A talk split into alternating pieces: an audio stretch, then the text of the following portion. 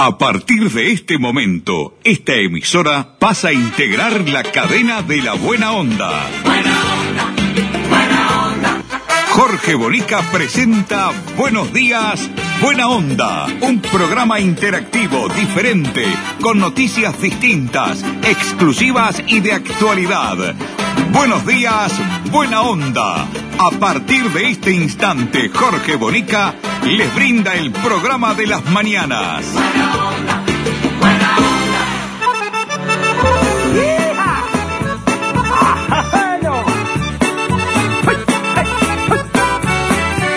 Yo no sé por qué es así, que siempre estoy enojado.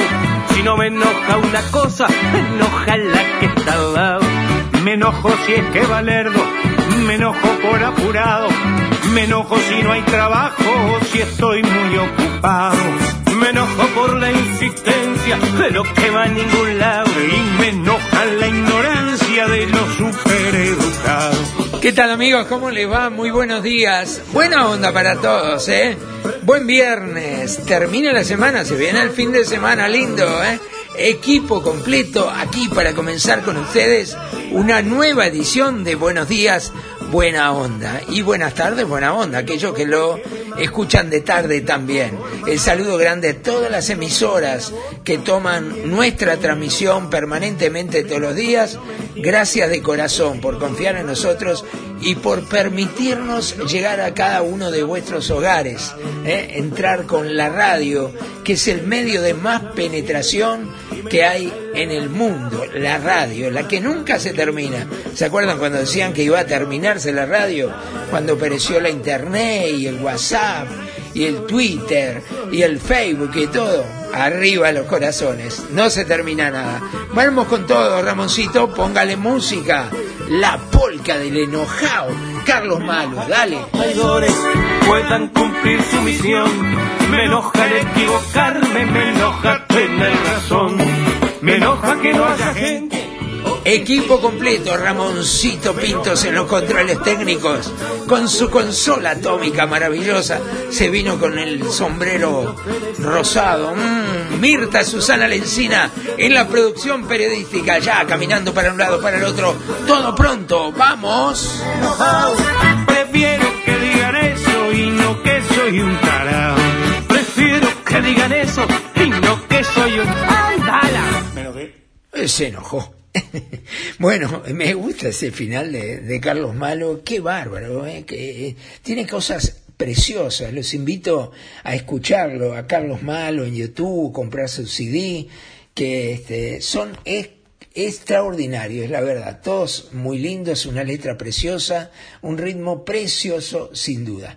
Bueno, tenemos muchos eh, temas hoy, pero hay uno que acapara sin duda la atención de todo el mundo. El tema de hoy, el que vamos a hablar, el que voy a opinar y el que vamos a conocer toda la información, lo presenta Gate Uruguay, nuestro auspiciante exclusivo de Buenos Días, Buena Onda. Gate, Uruguay, despachantes de aduana, servicio rápido, eficiente y eficaz. Nuestra principal labor es la liberación de sus mercancías en las principales aduanas del país. Consúltanos, te asesoramos sin costo. Email gateuruguay@gmail.com. WhatsApp 099 48 73 24. Gate Uruguay, despachantes de aduana. Bueno, les decía que el tema que apar- acapara la atención es sin duda alguna la formalización de un sacerdote de la Catedral de Minas por abuso de menores. Es un tema serio, un tema en el cual personalmente rechazo enormemente, o sea, me, me recontra calienta que alguna persona pueda tener una actitud de abuso sexual a niños, a menores. Eh, yo sinceramente eh, tengo que pensar muy bien lo que digo porque me sale cualquier disparate. Y más todavía, más con el agravante, sin lugar a dudas, que quien comete ese abuso sea un sacerdote. de la Iglesia Católica, reitero, de, eh, de Minas, de la Catedral de Minas. La verdad, eh, increíble que pasen estas cosas. Increíble. Pero realmente pasan, pasan. No hay que mirar para otro lado. Eh, vamos a comentarles a ustedes, pero antes, para ponernos en tema y poder opinar a través del 098-344-228, eh, vamos a poner la palabra del obispo de Minas, eh, Milton Trócoli, eh, que hizo un comunicado en referencia al sacerdote de su diócesis que fue imputado de reiterados delitos de abuso sexual. Y abuso sexual además especialmente agravado y atentado violento al pudor. Eh, vamos a escucharlo al, al obispo que sin duda yo vi la nota, está en estado de conmoción, ¿no? porque debe ser también espantoso para él que un sacerdote de su diócesis haya caído en esto y haya sido formalizado este, por, reitero, delitos de abuso especialmente agravado, abuso sexual y atentado violento al pudor. Vamos a eh, escucharlo y después eh, venimos con la opinión de algo que no es la primera vez que pasa y que lamentablemente en la Iglesia Católica se ha venido repitiendo sistemáticamente, no solo en nuestro país, sino en otros países del mundo. En otros países del mundo. Lo escuchamos, a ver. ¿Lo tiene? Póngalo. un sacerdote de la diócesis que estaba aquí en la catedral de Minas, este ha sido formalizado hoy, eh, acusado de abuso sexual de dos menores. El sacerdote se encuentra ya desde el mes de diciembre suspendido en sus actividades sacerdotales.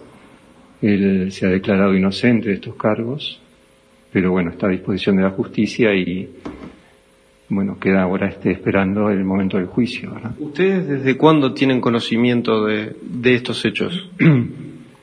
Bueno, yo este asumí la diócesis el año pasado y ahí tomé conocimiento, sé que la denuncia es del mes de septiembre del 2019.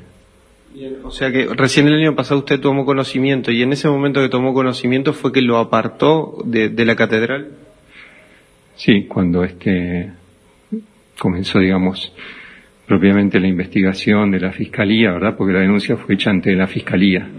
¿Es normal que, lo, que los eh, sacerdotes o las personas que trabajan aquí en la, en la catedral tengan vinculación con familias de estas características, tal cual lo relata Fiscalía, que decían que este hombre eh, tomaba alcohol, compartía este, algunas, algunas cosas con, con determinadas familias?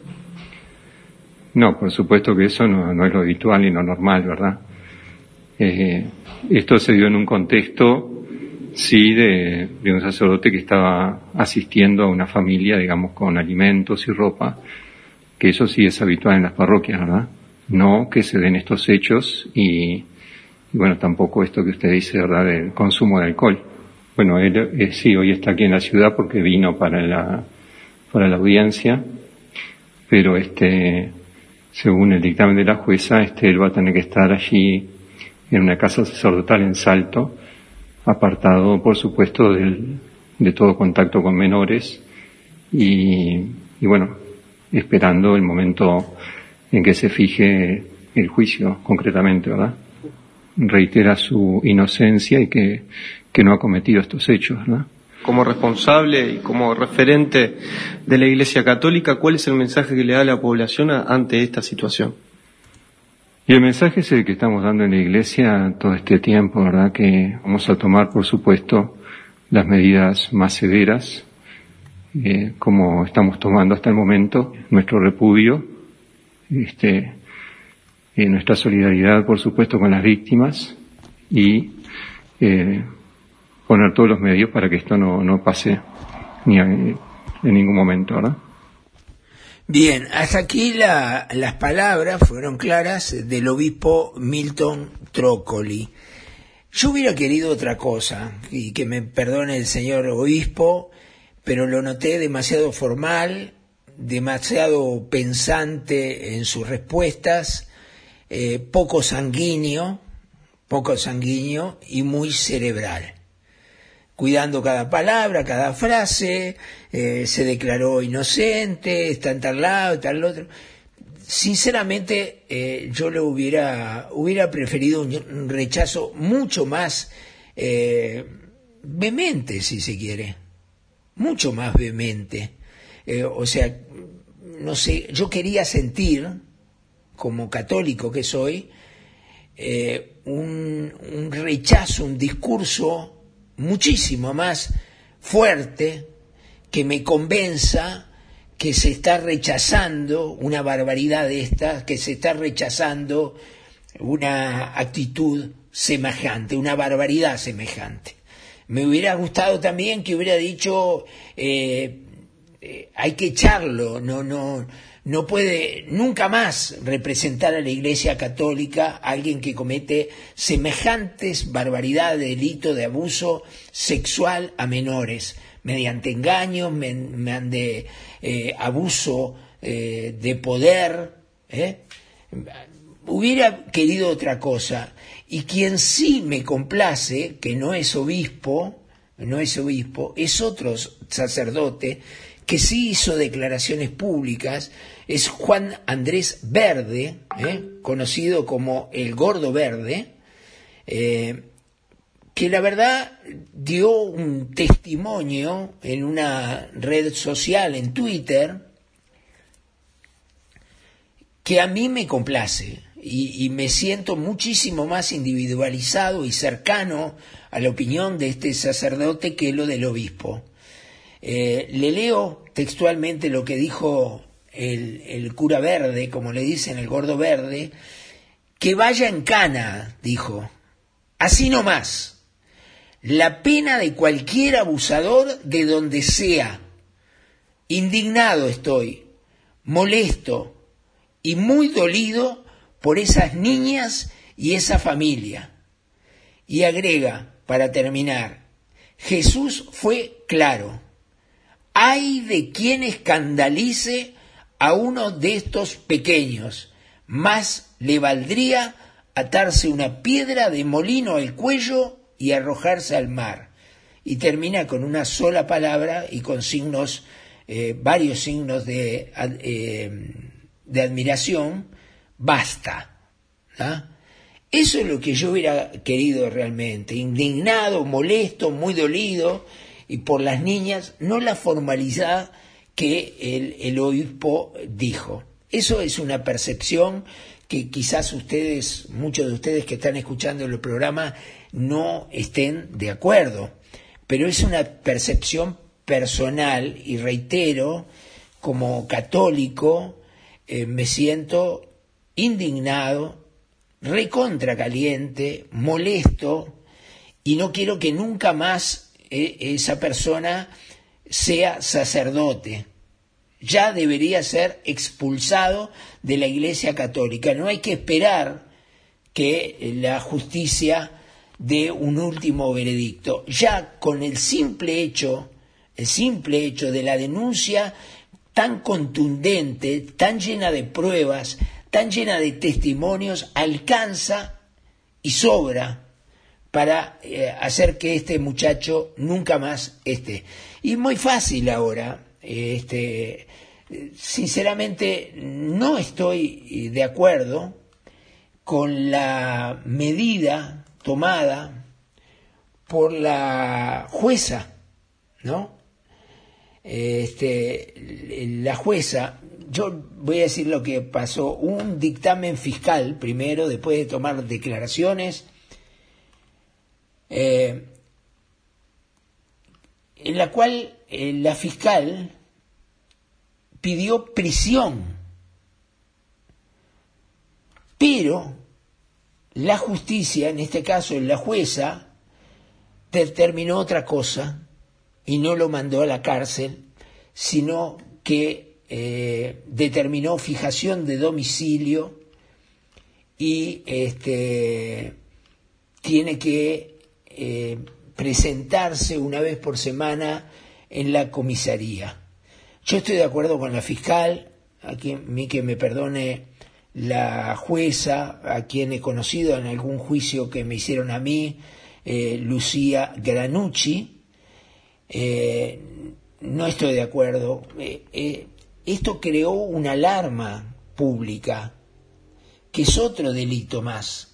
O sea, al delito del abuso o presunto abuso de menores, hay un delito que sí se consumió, que no hay que analizarlo más, que es esa conmoción pública que creó el hecho. Y esa es justamente la pena que le daría cárcel. O sea, estoy totalmente de acuerdo con la fiscal Tania Vidal, que solicitó prisión preventiva para el acusado. Pero lamentablemente la que tiene la última palabra es la señora jueza, la doctora Lucía Granucci, que determinó fijación de domicilio con obligación de presentarse una vez por semana en la seccional policial de su zona. Yo la verdad habría que romperle la cara a este hijo de la gran puta de haber abusado de menores después de ganarse la confianza. Así lo quiero decir, con todas las letras. No me sale otra cosa más que decirlo de esa manera. No, no, no me sale. Sinceramente no me sale algo diferente este, porque sería deshonesto con, conmigo mismo. Deshonesto conmigo mismo, sin, duda, ¿eh? sin duda que es así. Eh, vamos a cambiar de tema rápidamente, estamos en la mitad del programa ya. ¿Se acuerdan? A ver, si yo le digo a usted, Ramosito, usted sí, usted es de mi época, lo sabe, Mirta capaz que no. Si yo le digo Miriam Maqueva, a ver, ¿qué le sale? Bien, Ramón, bien, bien. Me señala los pies, Ramoncito. Los dos pies, ¿no? Sí. ¿Saben por qué? Porque Miriam Makeba cantaba eh, la década del, mm, no sé, 80, un tema en el cual todo el mundo cantaba y bailaba. Se llamaba Pata Pata. A ver los más viejitos y a los jóvenes a ver si les gusta este ritmo que para mí sigue siendo actualísimo. ¿Lo escuchamos? Dale.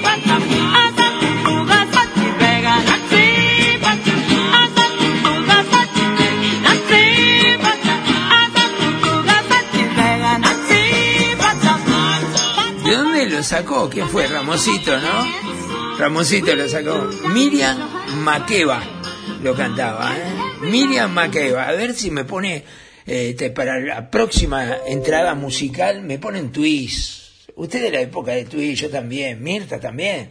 Somos de la época del twist, cuando bailamos el twist. ¿Eh? especialista y la agachadita aquella, ¿no? ¿Se acuerdan?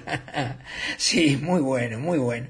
Bueno, vamos a otros temas que también son importantes y están en, en la tapa de las noticias del día de hoy.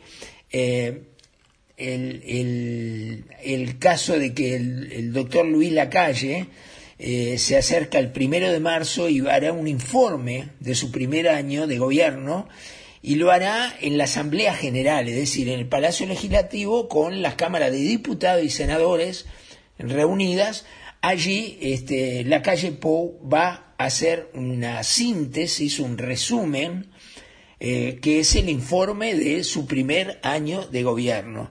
Es una especie de rendición de cuentas, ¿no? O sea, el presidente de la República llega después de un año y le cuenta a los diputados y a los senadores y al público en general cómo ha sido su gestión este año, qué es lo que ha pasado, qué, cómo ha sido la economía, qué, qué logros ha tenido de acuerdo al criterio del presidente su gobierno y en qué se gastó la plata, ¿no? Es una declaración jurada formal que hace el presidente de la República.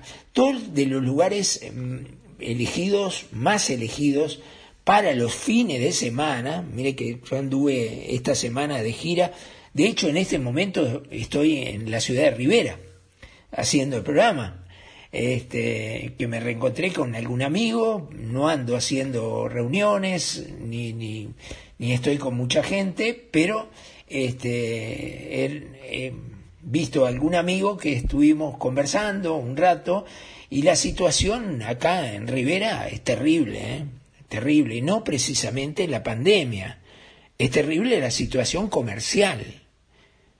La situación comercial de Rivera, le digo, se cae a pedazos.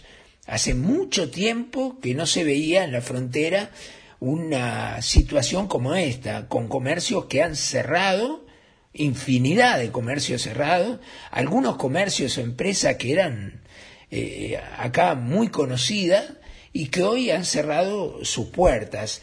Y uno de los últimos emblemas que está cerrado, y el comentario que no lo pude certificar hoy porque no me quería exponer al virus, sino que este, fue que me lo dijo una fuente muy importante y pasé frente al lugar, es el cierre definitivo del famoso Hotel Uruguay Brasil en la avenida Sarandí.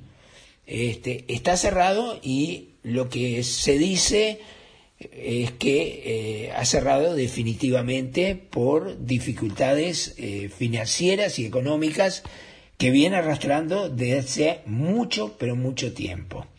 Eh, antes de irse, Martinelli del Mides cayó muy mal, me dijeron de todos en las redes sociales que yo desconfiaba, que por qué se iba Martinelli. la verdad es, no es de confianza, es simplemente que hago una pregunta y esa pregunta no tiene explicación lógica, que eh, a los 11 meses de ocupar un cargo tan importante como ser el director general del MIDES, el número 3 del MIDES, el presidente de la República le diga, venite conmigo que necesito un asesor en temas jurídicos.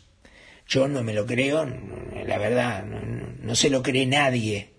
Pero lo que hizo Martinelli para que acallar un poco las voces, porque se decía claramente, bueno, se va, vendió humo, eh, lo que encontró fue dulce de leche vencido, no pasó nada, tanto que salió la prensa a decir eh, que habían hecho auditorías, etcétera, etcétera. Bueno, antes de irse, o al otro día después de irse, se presentó la denuncia penal por presuntas irregularidades en la gestión del Frente Amplio en el Mides.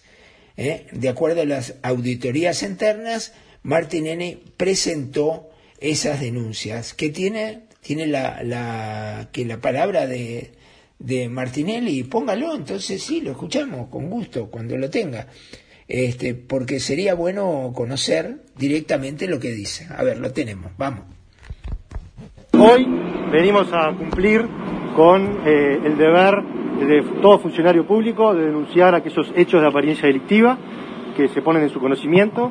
En este caso, las auditorías llevadas adelante durante el año 2020 y algunos eh, procesos de investigaciones administrativas que también se llevaron a cabo durante el año 2020, eh, concluyeron de que en algunos hechos había este, algunas cuestiones que tenían indicios de apariencia delictiva. Y por eso, repito, en nuestra obligación como funcionario público de poner esos hechos en conocimiento de la justicia y será ahora la justicia la encargada de resolver. Esta denuncia es, esta denuncia es sin perjuicio de este, otras auditorías que están en curso, otras investigaciones administrativas que están en curso y que en la medida que arrojen hallazgos o resultados que tengan que ver este, como decía hoy, con eh, hechos de apariencia delictiva, este, iremos ampliando la denuncia que se, ha, que se ha presentado en el día de hoy. Queda excluida de la denuncia de hoy la auditoría realizada por la Auditoría Interna de la Nación, que hizo pública hace unos días atrás. Eso será este, eh, materia de estudio en las próximas semanas y en todo caso se ampliará esta denuncia. O sea, ahí está todo lo vinculado con las organizaciones sociales y con las cooperativas de trabajo. Y queda este, también para presentar la próxima semana lo que este, eh, eh, de- denunciamos en diciembre de- del 2020 vinculado al Sistema Nacional Integrado de Cuidados. Bien, ahí están las palabras de Martinelli, que antes de renunciar se fue al, al juzgado y presentó las denuncias. Quería ser él el que presentaba eh, la denuncia antes de irse, justamente para tapar un poco los comentarios que hay que nadie fue preso, no hay denuncias penales realizadas, sí hizo denuncias en la prensa, vivía apareciendo en la tapa de los diarios denunciando hechos de presuntos ilícitos, pero nunca hubo una denuncia. Bueno, ahora que se va a asesorar al presidente de la República, antes resolvió hacer las denuncias pertinentes. ¿Qué tiene ahí? un twist. Lo bailamos, ¿eh? Mirá que lo bailo de verdad, ¿eh? Póngalo, dele, dele.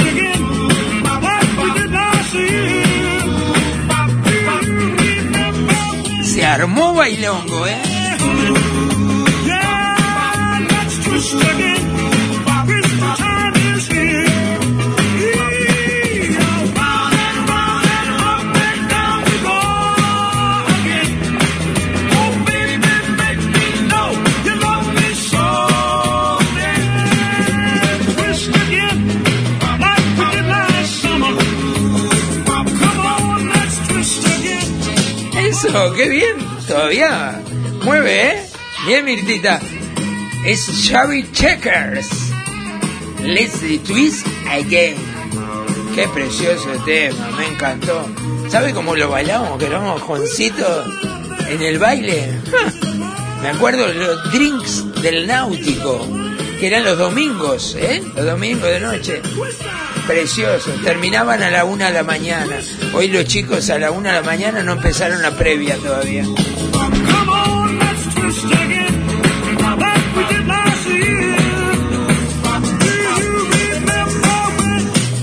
Bueno, tengo que informarle a mucha gente que nos ha preguntado, efectivamente, eh, ¿qué es la cadena de la buena onda? Porque todo el mundo me pregunta, porque nos está descubriendo mucha gente en distintos departamentos y lugares, inclusive en el exterior, y preguntan qué es la cadena de la buena onda. Bueno, la cadena de la buena onda es un invento mío, una locura mía, en la cual eh, son muchas actividades durante el día que son recibidas a través de WhatsApp.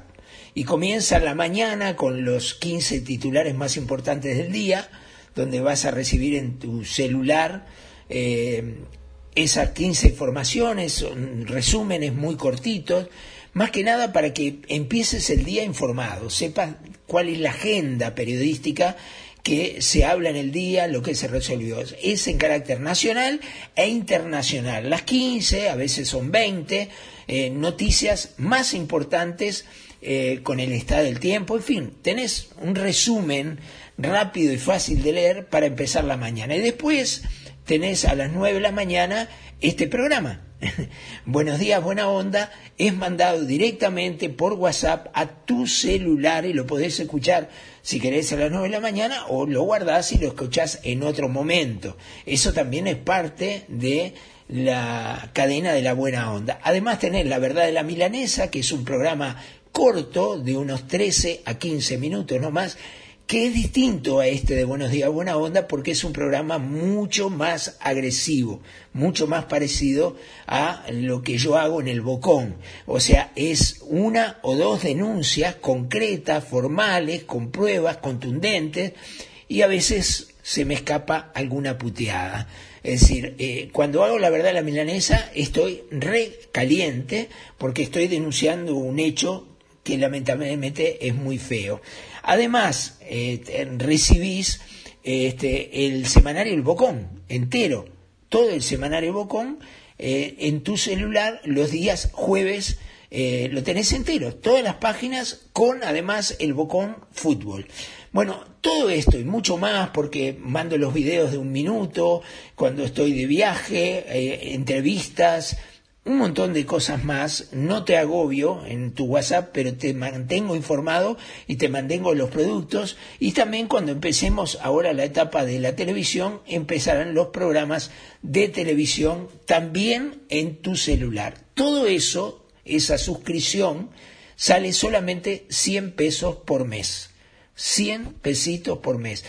Es una cifra ínfima, pero es una demostración de apoyo, una demostración de que te interesa lo que uno hace y uno se siente agradecido por eso. ¿tá? No es un platal, son 100 pesos por mes que se paga en Hábitat o en Red Pago. Y eso, es- todo eso conforma la cadena de la buena onda que pomposamente hablamos de eso nosotros. Bueno, espero que hayan entendido. Y si te querés suscribir, bueno, manda un WhatsApp al 098 344 228 y este con mucho gusto vas a, a tener este, toda la información, eh, pasás a pagar en Hábitat o en Red Pago, el que te quede mejor, y este, inmediatamente ya empezás a recibir todo el material absolutamente todos los días.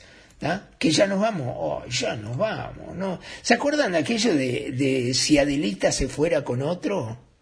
¿Eh? ¿La seguiría por tierra y por mar? ¿Se acuerdan? En lo alto de una abrupta serranía, acampado se encontraba un regimiento y una moza que valiente lo seguía, locamente enamorada del sargento. Popular entre la tropa la delita, la mujer que el sargento idolatraba, porque además de ser valiente era bonita, que hasta el mismo general la respetaba. Y se oía que decía aquel tanto la quería.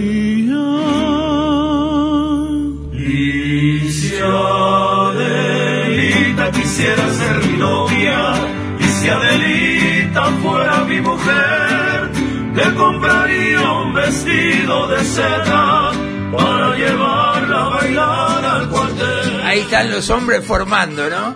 Si quiere ser mi esposa, le compraría un vestido de seda. Somos formadores los hombres, che.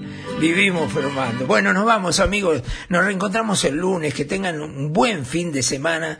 ¿eh? Que pasen bien. Que haya buen tiempo, buen clima. Que aquellos que están deprimidos, vamos arriba, vamos a cambiar. Es todo proponérselo y se puede lograr. ¿Con qué nos vamos?